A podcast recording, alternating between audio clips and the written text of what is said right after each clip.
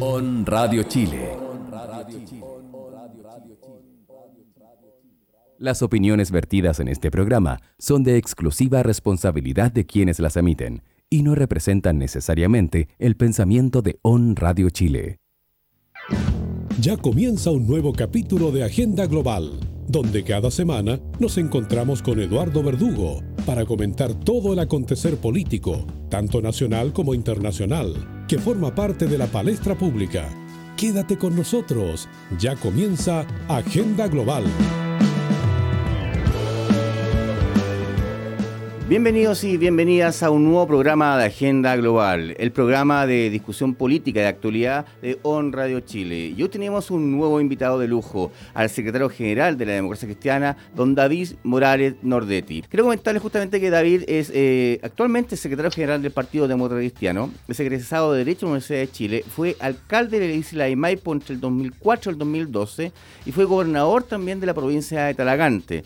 Hoy día justamente queremos conversar con David eh, Morales sobre lo que va a ser las elecciones de noviembre y lo probablemente la segunda vuelta de diciembre, así como va la, va la encuesta, y cómo se ha gestado todo este trabajo desde el punto de vista del PDC y la candidatura de Yanna Proboste.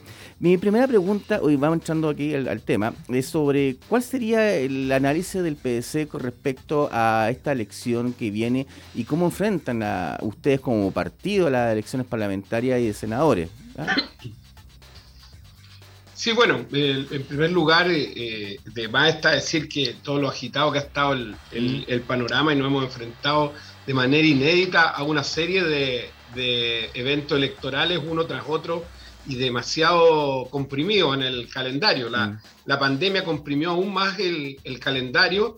Eh, por primera vez tuvimos un par de meses de diferencia entre las elecciones municipales, que además este año no solo fueron alcaldes y concejales, sino que además de manera inédita se agregó por primera vez la elección de gobernadores y gobernadoras regionales y, por cierto, la elección de, los constituyentes. Y, solo un par de meses después, y no un año después, viene la elección presidencial, la elección parlamentaria y de consejeros y consejeras regionales. Y, por cierto que eso obliga a que los distintos partidos políticos estemos eh, más preparados precisamente para poder tener un elenco. Nosotros en el, en el caso particular de la democracia cristiana tuvimos, eh, tuvimos más de 1.400 candidatos y candidatas a concejales y concejalas en el país. Tuvimos 110 candidaturas a 117, perdón, candidaturas a alcaldía. Eh, tuvimos 48 candidaturas constituyentes y, y, y, al final, después del proceso de primaria, eh, tuvimos siete candidaturas a gobernaciones regionales. Entonces, eh, la verdad es que la, la, capacidad de, de, trabajo, de, buscar candidaturas, de movilizar al partido en todo el país, fue una tarea muy, muy compleja. Y por cierto, esa misma tarea tuvieron los demás partidos y las demás fuerzas políticas. Y ahora en esta elección de,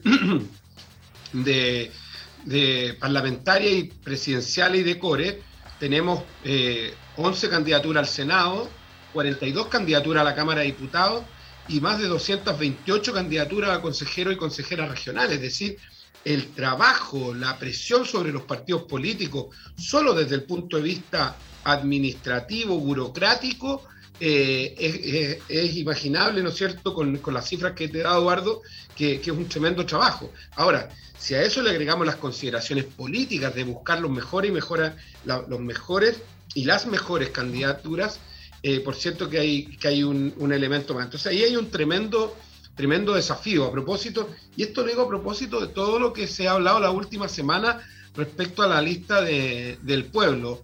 En la mañana escuchaba hoy día en, una radio amiga, eh, escuchaba eh, al Pato Zapata mm. en el primer café y hacía una, una reflexión respecto al tema de la lista del pueblo, pero no desde lo que escuchamos durante todo el fin de semana en los programas, en los mm. distintos programas de análisis político que hay en, la televisión, eh, sino que, eran fundamentalmente desde la crítica, desde, desde lo que, de, lo que no se debía hacer y de que rápidamente se habían transformado mm. en, grupos que, habían, que tenían peores prácticas que los partidos políticos, pero él lo hacía desde una, desde una reflexión distinta y yo también quiero tomar esa reflexión distinta y, que tiene que ver con que por qué surge una lista del pueblo, por qué, por qué esta lista que es capaz además de, de constituirse, de agruparse y de, y de elegir 27, 27 constituyentes, eh, más allá que hoy día se hayan escindido algunos, eh, pero hay una reflexión ahí que, es mucho más de, de, fondo y que tiene que ver con cuáles son las nuevas formas de hacer política, cómo somos capaces de ser representativos para una ciudadanía que hace rato que está esquiva con los partidos políticos tradicionales y creo que eso es parte del desafío que tenemos en las próximas elecciones, no solo en las elecciones parlamentarias de consejeros regionales, sino que por cierto también en la elección presidencial donde hoy día después de, después de la resolución del CERVEL hay siete candidaturas que quedan, que quedan corriendo, dos que provienen del proceso de primarias legales como son Sichel y, y Gabriel Boric, y por cierto, la, candidatura nuestra desde la centroizquierda, eh, que es la senadora Yasna Proboste, y por cierto, los, los, otros, la candidatura de París y la candidatura de, Marco Enrique, la candidatura de Eduardo, de Eduardo Arte y de José Antonio Cas. Entonces, ¿cómo, ¿cómo, somos capaces nosotros, desde, desde un sector que hoy día ya es tradicional en la política chilena, somos capaces de enfrentar esos desafíos, de esas nuevas miradas y y ser representativos de lo que la, de lo que la ciudadanía no está, no está demandando. Creo que ese es el gran desafío, más allá de dónde se ubica uno en el espectro electoral, porque eso ya entra en otra dinámica, en otro análisis que es bastante más técnico y que, por cierto, tengo la impresión de que mucha de la, de la ciudadanía que está empezando a votar por primera vez eh, no saque esos cálculos. No, eh, fíjate que yo quiero meterme en ese tema de, de, la relación de la ciudadanía con el partido. Y una cosa que a mí eh, me ha llamado la atención justamente dentro de lo que va el oficio del PS es que constantemente hay renuncias como rimbombantes que se publican. Ah, se pierde una elección y renuncian. Y, y, todo el mundo dice, bueno, hay una, hay una desafección con respecto a la ciudadanía de los partidos políticos, pero además uno dice, bueno, hay un quiebre entre la dirigencia política y lo que es también el tema de lo que, de lo que es su base militante, base partidaria. Ah, entonces ahí parece una trilogía, porque una cosa es obedecer también la lógica ciudadana, otro obedecer también lo que es la militancia política, y pareciera que la, la, la, la élite, justamente las clases dirigentes de los partidos, no escuchan ni a uno ni a otros. ¿ah? Dice, porque uno va leyendo por ahí, escuchando ahí, que estas renuncias ocurren porque al fin dicen no se escuchan en las bases, que la base no eh, colocan nombres que después no los, no los colocan en las listas ¿Qué, ocurre en esa discusión, que esa, esa, discusión a tres bandas, donde dice la dirigencia del partido, lo que quiere la ciudadanía ah, y lo que plantea la militancia del partido? Mira, el... yo creo que, tú estás tocando un punto que, que nosotros internamente lo hemos conversado muchas veces. Mm. Y particularmente creo que es parte de la crisis de los partidos. Mm en el caso nuestro particular de la democracia cristiana, que tú también lo conoces muy bien, mm. eh, tenemos, yo creo que hay, la gran dificultad que tenemos es que tenemos, tenemos una, una, una militancia que es muy de centro izquierda, mm.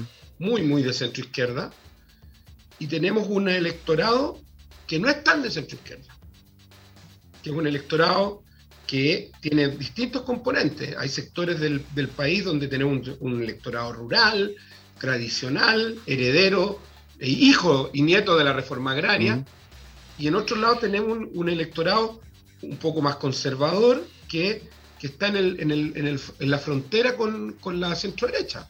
Y eso es una realidad. Entonces, muchas veces uno como dirigente del partido tiene que ser capaz de, de equilibrar estos dos mundos nuestra militancia, que es muy de centro izquierda, y, nuestro electorado, que no es tan de centro izquierda. Ahora, después del estallido, estas categorías yo creo que han ido variando. Y el partido tiene que, eh, en el fondo, ubicarse, a mi juicio, en precisamente lo que es su historia.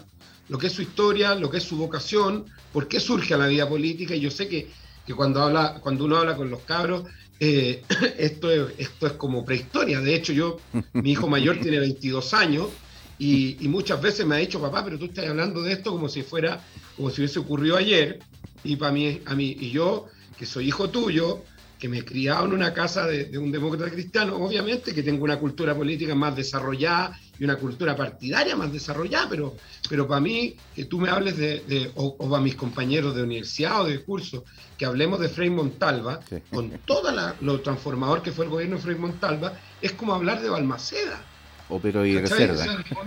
y, cuando me dijo eso, yo estoy, hablando dos años atrás, fue como un remesón y decir, chuta, ¿cómo vamos, vamos ayornando en el fondo nuestro mensaje?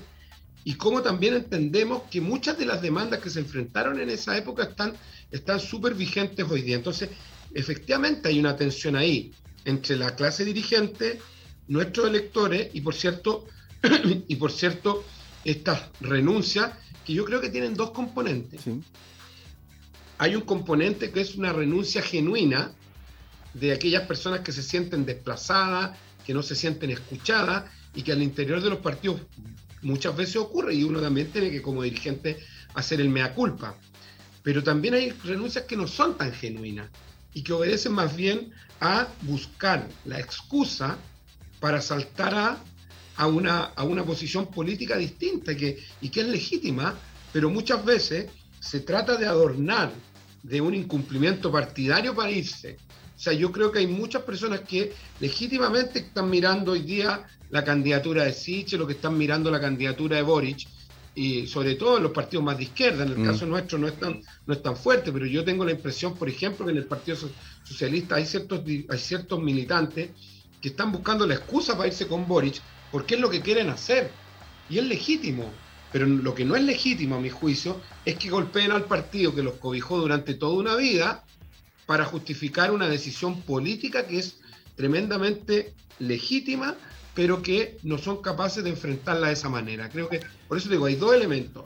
Los que genuinamente se van golpeados, no escuchados, adoloridos, y otros que se van como una cuestión más bien de decisión, que la tienen que cubrir de, de, un problema no personal, de que yo estoy mirando la, la, la, solución a los problemas del país desde otra vereda, sino que prefiero eh, salir golpeando. Y creo que eso no tiene legitimidad, eso último. Oye, eh, siguiendo esa, esa misma lógica de la, de, la renuncia y de la diferencia interna del partido, ¿no han pensado hacer una, una reestructuración completa de lo que es la, lo que el, como institución el partido, pensando que ya tenemos gobernadores regionales, vamos hacia adelante un proceso de centralización y empezar a, mirar el tema más federativo, una federación como tal, de entendiendo entregarle más poder? Porque si uno mira, fíjate, si uno mira la, los resultados electorales, ah, y uno mira los resultados nacionales, a los resultados locales y territoriales al Partido Demócrata Cristiano le fue bien, pero en las lógicas nacionales le fue mal. Iba bajando, iba bajando, iba bajando. Entonces uno dice, mire, ¿no será que sería el momento que ya, como la ciudadanía está volcada más al territorio, está volcada más a lo local, empezar a mirar mirar el partido no de un visto de vista unitario, sino un tema federativo, pensando yo lo, la lógica española, la lógica mexicana, donde los partidos son más federaciones, entendiendo justamente que hay, algo que lo une, pero tomando dejando el poder de decisiones justamente a los territorios. ¿ah? que es una gran discusión también que se tiene, ¿ah? que, la centralidad del poder, que no es un problema del Partido Cristiano, un partido de todos los partidos de Chile, porque Chile está construido de esa forma.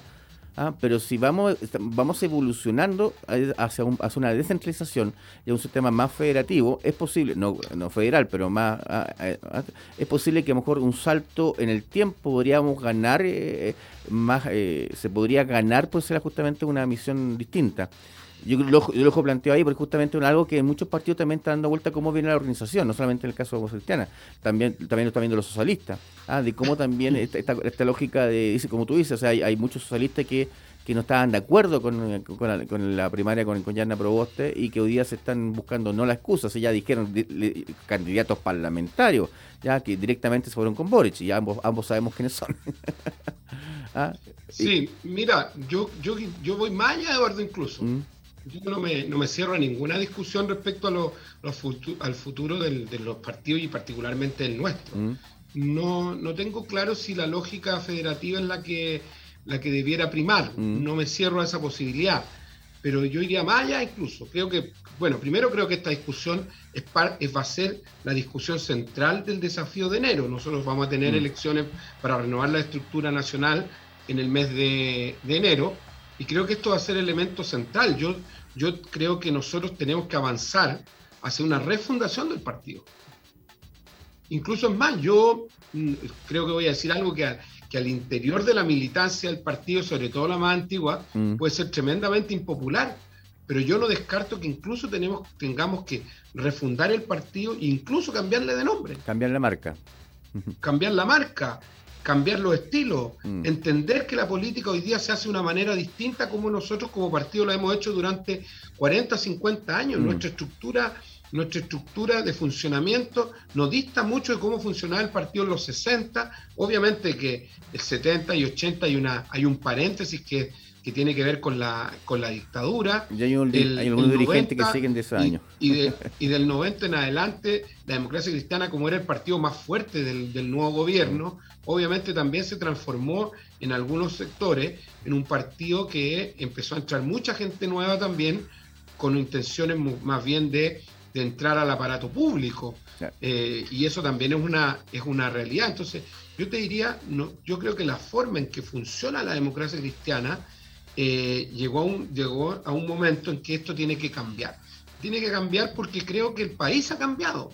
Entonces, es como antinatura que un partido político que, pretende representar los desafíos de Chile del futuro, eh, en su funcionamiento interno no sea capaz de ayornarse también. Entonces, por eso te digo, la discusión eh, central de la elección de enero del partido, tengo la impresión de que va a ser esta que va a ser cómo la democracia cristiana enfrenta este nuevo desafío, cómo se transforma en un partido distinto, y yo creo que efectivamente vamos a tener que iniciar un proceso de refundación en el que ni siquiera descarte una cuestión tan central y tan relevante como es el nombre de la eh, como es el nombre del partido. Entonces creo que, que hay que ir para allá, y dentro de eso obviamente se va a dar la discusión de si, si, necesitamos un partido federado, federativo, no federativo, porque además eso también tiene que ver con, hacia dónde avance la convención constitucional. Sin duda. cómo va a avanzar la propuesta. O sea, estábamos el otro día en una discusión en otro medio de, comunicación respecto al tema de los senadores. ¿Por mm. qué? Porque hay mucho constituyente que ha manifestado en distintos círculos que son partidarios de generar un Congreso unicameral. Sí, hay mucho. Por ejemplo. Sí, sin duda. Eh, entonces, cuáles van a ser las atribuciones, cuál va a ser, vamos a tener un Estado unitario. El otro día había toda una, toda una discusión respecto a la respecto al, a la, a al, hecho de que algunos estaban planteando que había que eliminar el concepto de república de la definición del, del país. Entonces, obviamente que algunos prefieren dar una discusión más técnica, más semántica, y otros que creemos que hay que dar una discusión más bien de fondo y que tiene que ver con, con los elementos que, que, componen una u otra definición. Entonces, y los partidos políticos van a terminar siendo espejo de esas definiciones también. Por lo tanto, hay que seguir ese proceso con mucha con mucha cercanía sin duda, y mucha dedicación. Sin duda, David. Y, no quería adelantarme a la discusión de la Convención Constituyente, que es lo que queremos conversar en el último bloque. David, eh, ya pasando a un segundo bloque de conversación, nos gustaría que eh, viéramos eh, y nos comentara, bueno, la candidatura de la senadora Yana Proboste. Y algo que comúnmente los auditores se preguntan es, bueno, ¿cuál es la gran diferencia entre Proboste y Boric? Porque todo el mundo dice que son del mismo, son de centro izquierda o izquierda, pero bueno, ¿por qué tendrían que votar por uno o por, otro? Esa es la pregunta de la mayoría de la gente que vota al lado centro izquierda o izquierda.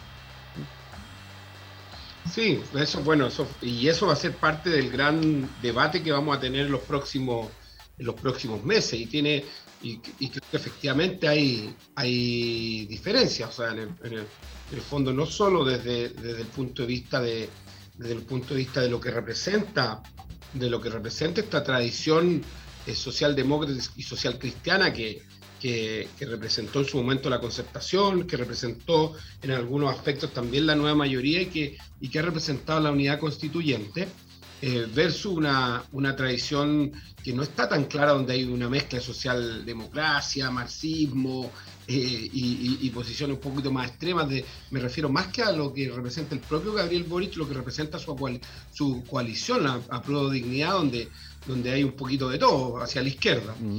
Eh, y creo que también tiene que ver con, con los desafíos que enfrenta el, el, país en el próximo tiempo. Los desafíos que enfrenta el país eh, no solo hacer cambios profundos, que, que, incluso si uno escucha los tres principales candidaturas, incluso la de Sichel también se, se, se plantean, más allá de si uno les cree o no les cree, eh, en el caso mío particular respecto a, la, respecto a lo que plantea Sebastián Sichel, eh, pero también tiene que ver con esta capacidad de, eh, de, asegurar estos cambios profundos en, una, en un clima también de, gobernabilidad. Y creo que esa es la gran diferencia que, representa la candidatura de Yasna Proboste versus la candidatura de, Gabriel Boric.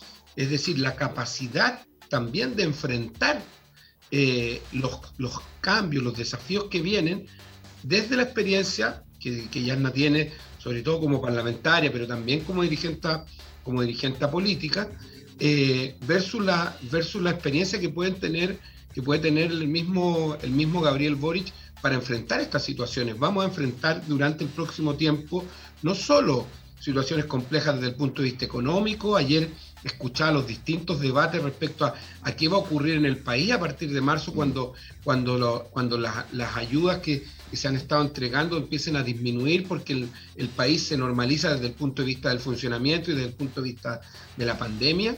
También cómo se va a dar conducción al trabajo eh, con la Convención Constitucional, porque vamos a tener un proceso eh, de, una especie de interregno que es la instalación de la nueva eh, institucionalidad a partir de la aprobación de, la, de un nuevo texto de un nuevo texto constitucional y eso no va a ocurrir en dos, tres, cuatro años más, sino que va a ocurrir durante el próximo año 2022. Eh, y creo que desde ese punto de vista, eh, Yasna Proboste ofrece mayores garantías eh, para enfrentar estos desafíos que, vienen. Y eso es parte del debate que es central que vamos a, tener. El otro día conversaba con, un grupo de personas y, me decían, oye, Sebastián Siles salió a enfrentar a a, los parlamentarios por un eventual cuarto retiro, a los parlamentarios de, su coalición.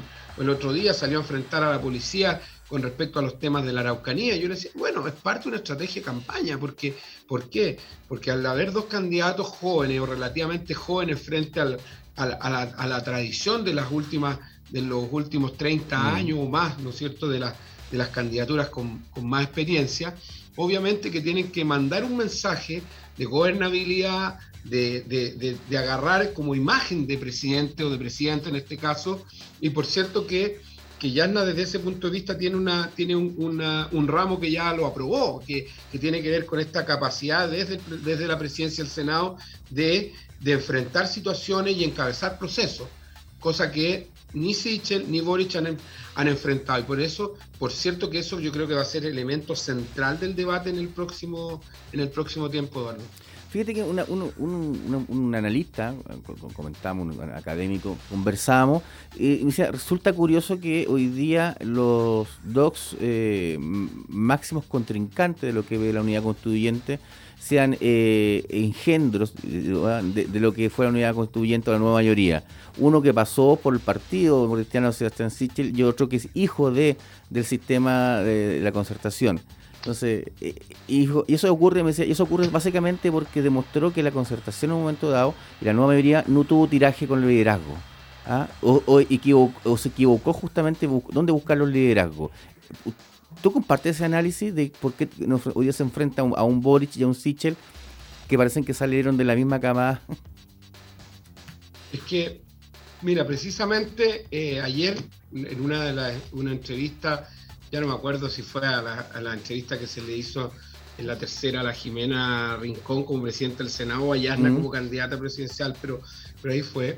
Y, se plantea, a propósito de lo que tú estás diciendo, que, que el gran, el, en el fondo la definición en el próximo tiempo va a ser entre una candidatura de la democracia cristiana, como Yarna Proboste, que va más allá, pero una demócrata cristiana, un ex DC como Sebastián Sichel mm. y un hijo de DC como Gabriel Boric. Entonces, eso da cuenta, de, más allá del chauvinismo partidario, que uno dice, bueno, no estamos tan muertos, parece, eh, yo creo que, tiene que dar cuenta de una, de una discusión que es un poquito más profunda que eso, porque claro, lo fácil sería, oye, parece que la DC no está tan muerta si una DC, un ex DC y un hijo de DC son los que, los que compiten, eh, porque puede ser peor para el partido incluso porque creo que nosotros en este espacio eh, y en este momento estamos ganando la guerra cultural, que es precisamente desde, qué idea se construye el Chile del futuro. Y en eso creo que las nuestras ideas, nuestros principios están más vigentes que nunca. Pero, pero no necesariamente el ganar esa pelea cultural hace que ganes la pelea política porque, la, porque, porque el partido está mucho más débil que hace unos años atrás y eso también hay que reconocerlo y yo lo hago desde, desde mi rol como secretario general, secretario nacional también del partido. Entonces, una cosa es, la, es esta, eh, este, esta guerra o, o batalla cultural donde claramente las ideas que nosotros representamos están vigentes, están ganando esa pelea, pero no estamos ganando necesariamente la pelea política electoral. Entonces, creo que ahí hay un, hay un elemento primero central de discusión. ¿Por qué la respuesta a la, a la, en el fondo, al Chile de hoy, al Chile post-estallido, post-pandemia, por qué también Eduardo hago el énfasis en la pandemia? Porque creo que lo que está ocurriendo en Chile eh, sin pandemia no sería igual. Mm. Porque creo que la pandemia lo que hizo desde el punto de vista económico, social y político, fue visibilizar todas las fracturas que, la, que el estallido social puso sobre la mesa. El estallido social se produce porque hay fracturas profundas, desigualdades y una serie de otros elementos que probablemente los sociólogos lo pueden explicar mm. mucho mejor que yo. Pero inmediatamente después de eso viene, viene la pandemia. Y la pandemia muestra esas diferencias. Demuestra efectivamente lo desigual que el país. Aquellas personas que pueden atenderse en una clínica privada tenían mayores posibilidades de sobrevivencia que aquellas que no llegaban, que llegaban a un hospital público, más allá de todo lo que se, de todo lo que se hizo y todo lo que se avanzó en la cantidad de camas, en los ventiladores y en todo lo que se hizo, que, hay muchas de esas cosas que se hicieron de buena manera en el último tiempo. Pero la pandemia visibiliza el, acceso a la, el, acceso a la ayuda del Estado, la, cantidad de personas desempleadas, todas las familias de clase media que, perdieron el empleo y que pasaron de, tener una, de tener una situación bastante cómoda, con un sueldo que les permitía pagar el colegio de los hijos, pagar la universidad, pagar el crédito del auto, el crédito hipotecario y en el fondo sobrevivir. Y después de dos meses o tres meses sin pega, no tenían por dónde a qué echarle mano. Y, y, y así es como surge el primero, segundo y tercer y tercer retiro de la AFP también, que al final la respuesta viene con los propios recursos de los trabajadores y de las personas y no del Estado. Entonces, entonces ese desafío que está ahí inserto, uno puede empezar a pensar por qué el próximo o la próxima presidenta va a ser alguien que represente este mundo. O sea, no es Sebastián Sichel el genuino representante de la derecha, más allá de sus vínculos con la derecha económica y con el piñerismo, porque esa, pregunta, esa pregunta es, puntual. Mira, ¿sabe David? Porque una cosa que a mí me, llama la atención es que ante la pésima evaluación que tiene el gobierno de Piñera, que hay que decirlo, y que, por donde se le mire, ah, hoy día tenga la capacidad el piñerismo como tal y los empresarios como tal de colocar un nombre como Sichel en la papeleta. Un nombre como Sichel en la papeleta que tiene probabilidades de ganar, eh, porque están parejos hoy día. ¿Cómo es posible eh, ¿cómo es posible que con todo lo que tú planteas, eh, que, que, que, algo que, que, es sabido, reconocido, a nivel de fracturas que hay, lo que hay el, tema de pandemia, ¿ah? que se, hay, hay, un discurso en el cual hay un relato obviamente que es antiguo, que es el, que gran parte del problema en la derecha, ellos tengan la posibilidad ¿ah? y la probabilidad de volver a la moneda. ¿A qué se debe eso? Yo creo que, eh, un poco para allá, Eduardo, creo que creo que efectivamente la, la primaria legal, ¿Mm? que lamentablemente nosotros no estuvimos presentes y creo que fue un tremendo error político eh, y electoral también, lo que demuestra, primero, cuando, cuando a, propósito de lo que hablábamos en off delante de las encuestas, ¿Mm? eh, cuando van más de 3 millones de personas a votar, uno, eso ya no es un pequeño muestreo, es prácticamente la mitad de, los, de las personas que en el país votan que fueron a votar en la mm. elección. Por lo tanto, no es, no es cosa que uno se imagine por dónde va a ir la respuesta de la ciudadanía, sino que la respuesta ya la entregó, o sea, te entregó un adelanto, es como un avance, el, avance de la próxima temporada, porque te mm. dicen, ¿sabe qué? Entre Sichel y Lavín, prefiero a Sichel. Entre Boric y Jadwe, prefiero a Boric. Es decir, la respuesta va por, una, por, un, camino mucho más moderado y no de los extremos.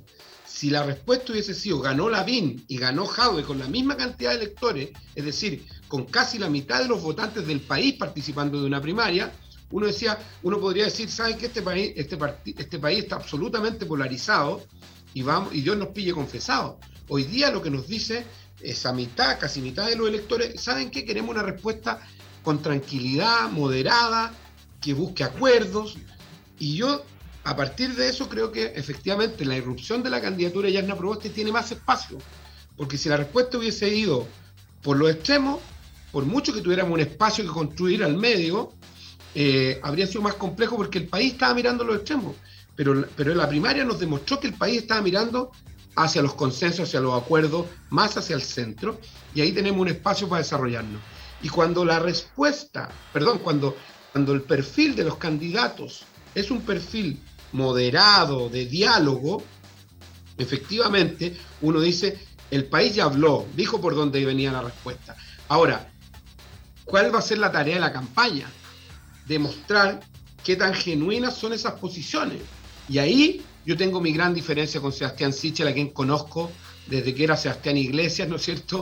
Cuando militaba en la la Católica, cuando fue militante y asesor de Claudio Rego, cuando después, sin decirle a Claudio Rego, se fue a la campaña de Velasco en la primaria presidencial con Bachelet el 2013, y después sin avisarle a, Velasco se fue con Piñera. O sea, yo no confío en, Sebastián Sichel y no confío por una, por una trayectoria, pero tampoco confío porque creo que efectivamente el piñerismo y los empresarios, los grandes empresarios, han tenido la capacidad de instalar una candidatura que, siendo tremendamente de ellos, de esa derecha que es precisamente la que el estallido social rechazó, es capaz de instalar a este candidato que tiene pinta de DC, que le habla al mundo, a un, mundo de centro y por cierto que puede crecer hacia allá.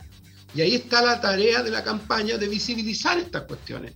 Lo mismo pasa con Boric, que yo creo que él efectivamente tiene un gen eh, eh, de C muy fuerte, pero también una, una mirada socialdemócrata. No podemos olvidar que en su trayectoria ha sido capaz de condenar las violaciones a los derechos humanos en Cuba, en Venezuela, y no ha tenido, y no ha tenido doble discurso, lo que, ha, lo que le ha traído eh, el rechazo de mucha, de mucha gente de más extremo y, del propio Partido Comunista, mm. pero por otro lado uno dice, bueno, ¿con quién va a gobernar?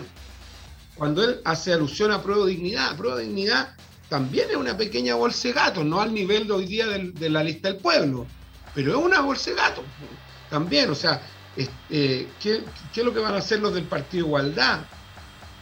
¿Qué es lo que va a hacer, eh, en definitiva, los humanistas de la, de la Pamela Giles. Hay mucho que esperar ahí, siendo hay, hay mucho que esperar ahí. Claro, entonces, entonces efectivamente el eje de discusión va a estar instalado ahí. ¿Por qué surgen candidatos con un perfil relativamente parecido para la gente que mira de afuera? Es porque la respuesta que el país busca es una respuesta que viene más bien desde, desde el centro hacia los extremos y no de los extremos hacia el centro. Y el, el desafío nuestro con la candidatura de Yasna Proboste es demostrar quiénes son genuinamente los representantes de lo que la gente quiere. Yo siento que la Yasna Proboste en esta, en esta pelea es la mantequilla y no la margarina. ¿ah? Desde el punto de vista del, sucedáneo. Bueno. Es la, hay, que buscar, hay que buscar la marraqueta entonces, nada más. Justamente. David, eh, en este último bloque quería conversar básicamente de su visión sobre la Convención Constituyente.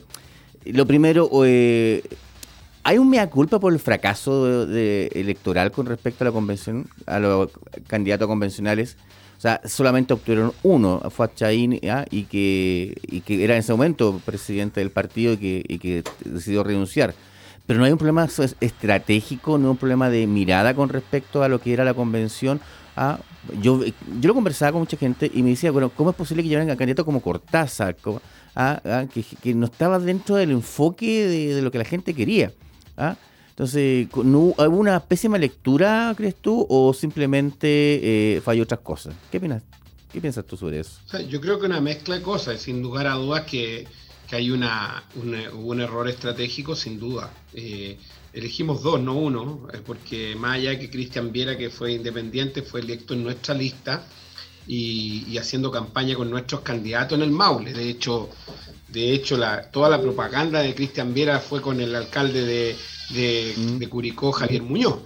eh, solo he hecho ese, alcance, pero más allá de eso, uno o dos da lo mismo, porque, porque una tremenda, es una tremenda derrota igual y un tremendo fracaso desde el punto de vista, desde el punto de vista de la, de la, del trabajo de, del trabajo nuestro también desde el punto de vista de la estrategia electoral.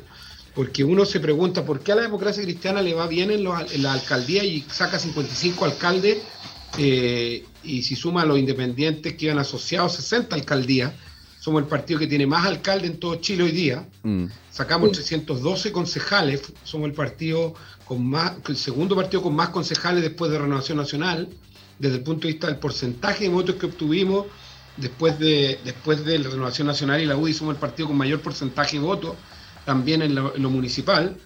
Somos el partido con más gobernadores, cuatro gobernadores, incluyendo la región metropolitana.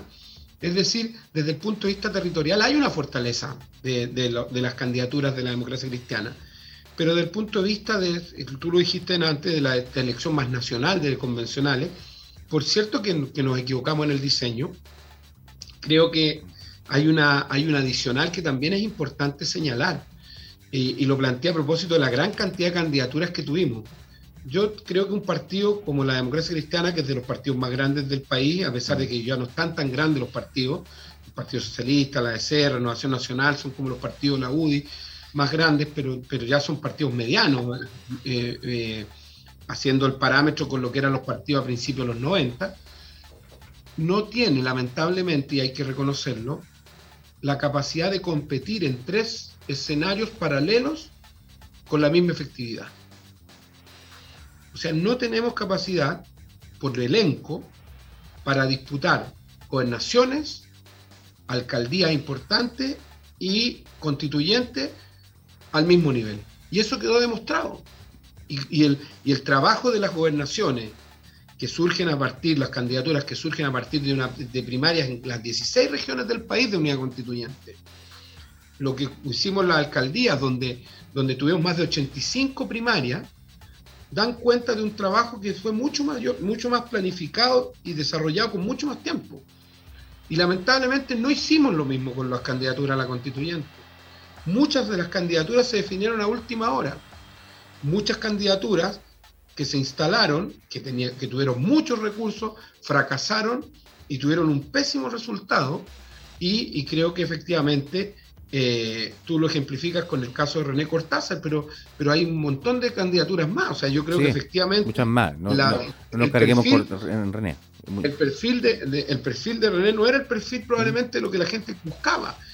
Pero sin embargo, la votación que sacó René Cortázar fue casi la misma votación, un poco mayor, que la votación de cualquier otro candidato con otro perfil del partido. Por ejemplo, la Cecilia Valdés, que es vicepresidenta, mm. que es del sector más progresista del partido. Y así podemos ejemplificar en un montón de lados. O sea, ¿qué es lo que te quiero decir con esto? No me estoy cargando ni a la Cecilia ni a René, sino que lo que estoy diciéndote es que la marca de C para la constituyente no, es, no fue mirada. Salvo el caso, en el caso de la metropolitana, salvo el caso de Camila Briceño, y de, Diego Calderón en el distrito 14, los demás candidatos les fue a casi todos de la misma manera. Pero te das cuenta que lo que tú me estás al Pato Zapata con la Laura Albornoz en el distrito 10, de Ñuñoa, Providencia, Santiago y La Granja, le fue igual de mal que a René con la Cecilia en, Maipú, o igual de mal que le fue a la, Elisa Walker con, Juan Enrique Pi en el, en el, en el distrito en el distrito 11, o a Guillermo Larraín en el distrito 12, pero fíjate, fíjate en tú me dijiste, pero David, tú me dijiste algo, algo, fundamental. Ah, me diste dos nombres, ah, el de la Camila y el del Diego, y, de Camila Griseño y, y, y, Diego Calderón. Ah, ambos son chicos jóvenes. Ahí, hay, un, tema de diferencia, porque lo hace que la gente dice, oye, yo me acuerdo, yo me acuerdo, siempre me acuerdo, eh, tú, sabes que yo trabajo también a nivel de comunicación política, cosas, con, a nivel internacional, y hay un, hay un spot argentino que siempre me llamó la atención, que era de los años 90, 95, y que era muy bueno, porque eran siempre los mismos, son todos parientes, son siempre los mismos, y la gente, eso queda en la gente cuando uno ve los nombres que son los mismos dando vuelta, el mismo Guillermo Larraín, superintendente, el mismo René Cortázar, los mismos que andan dando vuelta, entonces la gente empieza a decir, oye, esta es la silla musical. ¿ah? Yo creo que una cosa es la marca, una, cosa es la marca.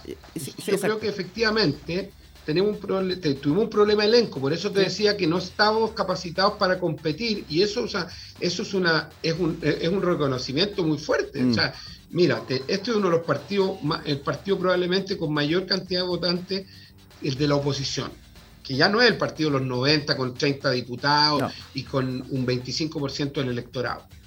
Pero es un partido que en el papel está más preparado que otros, sin embargo, no tiene elenco para competir a la par en tres elecciones de, una, magnitud similar. Entonces, nos fue bien en los gobernadores, nos fue bien en la alcaldía, pero no nos fue bien en la constituyente porque no teníamos elenco para las tres. ¿Qué hubiese pasado, por ejemplo, si, si Pato Vallespino hubiese sido constituyente por la décima o Rego por la metropolitana? Habrían salido electos, lo más probable. Pero estaban dando la pelea de las gobernaciones y son dos, dos de nuestros flamantes gobernadores. O la, o la Cristina Bravo en el Maule probablemente si hubiese sido candidata a, a constituyente, también habría sido constituyente y no gobernadora. Entonces, ¿tenemos un problema objetivo de elenco? Sí. Hay un segundo problema, y esto no, lo estoy diciendo en, en términos de importancia, sino que como se me vienen a la cabeza. ¿Tenía un problema elenco? Sí. Tenía un problema de marca, claramente. Por eso te digo, le fue igual de mal al Pato Zapata y la Laura Albornoz que a Cortázar, a la Cecilia o a cualquier candidato a nivel del país. Tres, nos falló la estrategia electoral. ¿Por qué? Porque la lista de unidad constituyente, a partir de los números que teníamos de las anteriores elecciones, y como, y como se estaban haciendo en los, en, los, en los mismos distritos de las elecciones parlamentarias, tuvimos un error, no solo la DC, sino que toda unidad constituyente porque nosotros asumíamos que íbamos a tener la capacidad de elegir prácticamente dos constituyentes por distrito. Por lo tanto, ser primero o segundo en la lista daba lo mismo, porque íbamos a elegir dos. Mm. Y al final, la realidad fue que elegimos 25 en 28 distritos, por lo tanto, no alcanzamos ni siquiera a elegir uno por distrito. Y en ese escenario, el ser primero o segundo ya no, no dio lo mismo. Y el Partido Socialista sacó 15 constituyentes y nosotros dos, con 60 mil votos de diferencia. Es decir, cualquier cálculo proporcional te diría que la ADC debiese haber tenido 7, 8 y el Partido Socialista 10, pero no 15 y 2. ¿Qué es lo que ocurrió? Que en cada distrito donde el Partido Socialista eligió, salvo excepciones, en la gran mayoría nos ganó por un punto, por mil votos. En el caso de Arica, por ejemplo, nuestro constituyente sacó 150 votos menos que el constituyente que salió electo en la lista, que, fue del Partido Liberal. Eh, y así, en, la región de, Coquimbo sacó mil votos menos, la suma de nuestros dos candidatos sacaron mil votos menos que la suma de los dos candidatos socialistas. Y uno podría, salvo el distrito 10, que, la diferencia entre Baradit y, y el Pato Zapata y la Laura fue muchísimo, eh, en o, en el distrito 13, que la diferencia entre la Malucha Pinto y Seguel fue, fue también grande, en los demás distritos fueron pequeñas diferencias. Que, y, y ahí un error de cálculo. Entonces, ¿tenemos un problema de elenco? Sí. ¿Tenemos un problema de marca? También. Y eso se que ha demostrado que le va tan mal a un René Cortázar como a una Cecilia Valdés que representan en el partido cuestiones absolutamente distintas. Es decir, no era una cuestión de cuál tenía un discurso más progre. Ahora, sí hay un elemento que tú lo tocaste, que es que si hubiésemos puesto candidatos con un perfil más joven, nos podría haber ido mejor. Y ahí hay un, error también estratégico nuestro. La Camila Briceño hoy día es candidata a diputada por el mismo distrito 14, mm. que, que, conforma las provincias de Maipo, Talagante y Melipilla. Ese distrito es el distrito probablemente más de sede de todo el país, no por votación, sino que por por lo cultural que hablábamos delante. ¿Por qué? Porque ahí es donde nace la reforma agraria, es el Santiago rural, y, y, la, y la Camila va ahí. Diego lamentablemente no aceptó ser candidato nuevamente y ella va acompañada de un candidato independiente en ese distrito. ¿Por qué? Porque hay una posibilidad, hay un caudal, hay una, hay una mirada, hay un aprendizaje de cómo, de cómo tenemos que presentar también nuestras candidaturas. Va en nuestra lista hoy día en el distrito 10 una dirigente, dirigente social de la, de la población Yungay de la Granja, Rosa Valenzuela como candidata a diputada, que representa una cosa distinta, que ha sido dirigente de las joyas comunes, de la Granja y de San Joaquín. Eh, estamos, eh, estamos tratando de poner algún elenco joven, vamos, va, en Magallanes va una candidata de la, de la JS también, la Camila, que es una candidata joven, el compañero de lista que, ella, que va con ella también, en el distrito 13, que es San Miguel, San Ramón, la cisterna, va Lorenzo Ascuñán, que es un abogado joven, que fue dirigente de la juventud, que es dirigente de, los campamentos, eh, que es un cabro salesiano, que, que, en el fondo apunta a, otra, a otro perfil.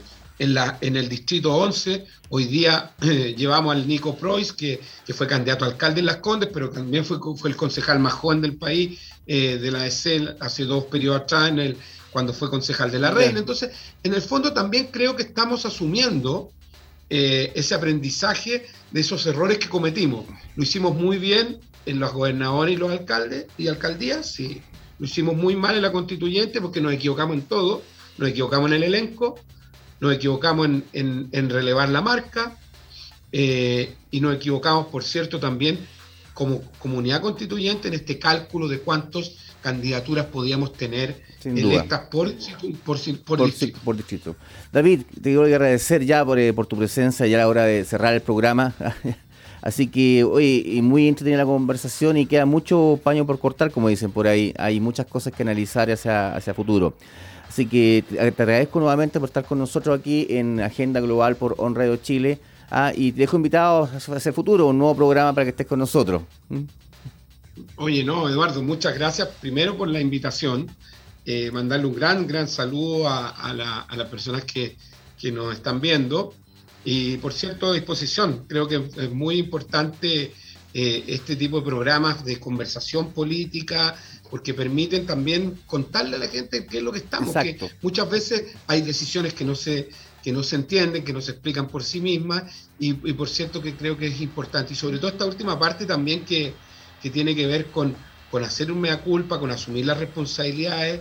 Las responsabilidades políticas también se asumen, mm. lo hizo desde el punto de vista de la, de la renuncia. Es tan comprimido el calendario que al final hubo, hubo un acuerdo entre nosotros de decir, bueno, hay que resumir la responsabilidad política, nos vamos todos, pero el que da el despelote, imagínate el proceso de inscripción y todo, de hecho, por eso doña Carmen estuvo disponible a asumir el desafío y nosotros a quedarlo acompañando, pero también se fijó la elección inmediatamente para, para reemplazar la mesa una vez que terminen todos los eventos, los eventos electorales también. Ok, David, te damos las gracias por estar aquí con nosotros y a quienes nos siguen en On Radio Chile le damos las gracias por estar con nosotros nuevamente hoy día lunes y dejar los invitados para el próximo lunes con otro invitado y conversar sobre política y actualidad. Muchas gracias y hasta la próxima. Hasta aquí llegamos con Agenda Global Si te perdiste el estreno de Agenda Global, no te preocupes. Este miércoles a las 10 de la mañana podrás escuchar su repetición para mantenerte al tanto de toda la actualidad política nacional e internacional. Hasta la próxima.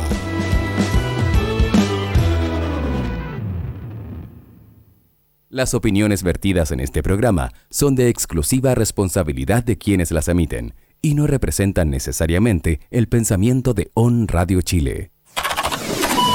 On Radio Chile.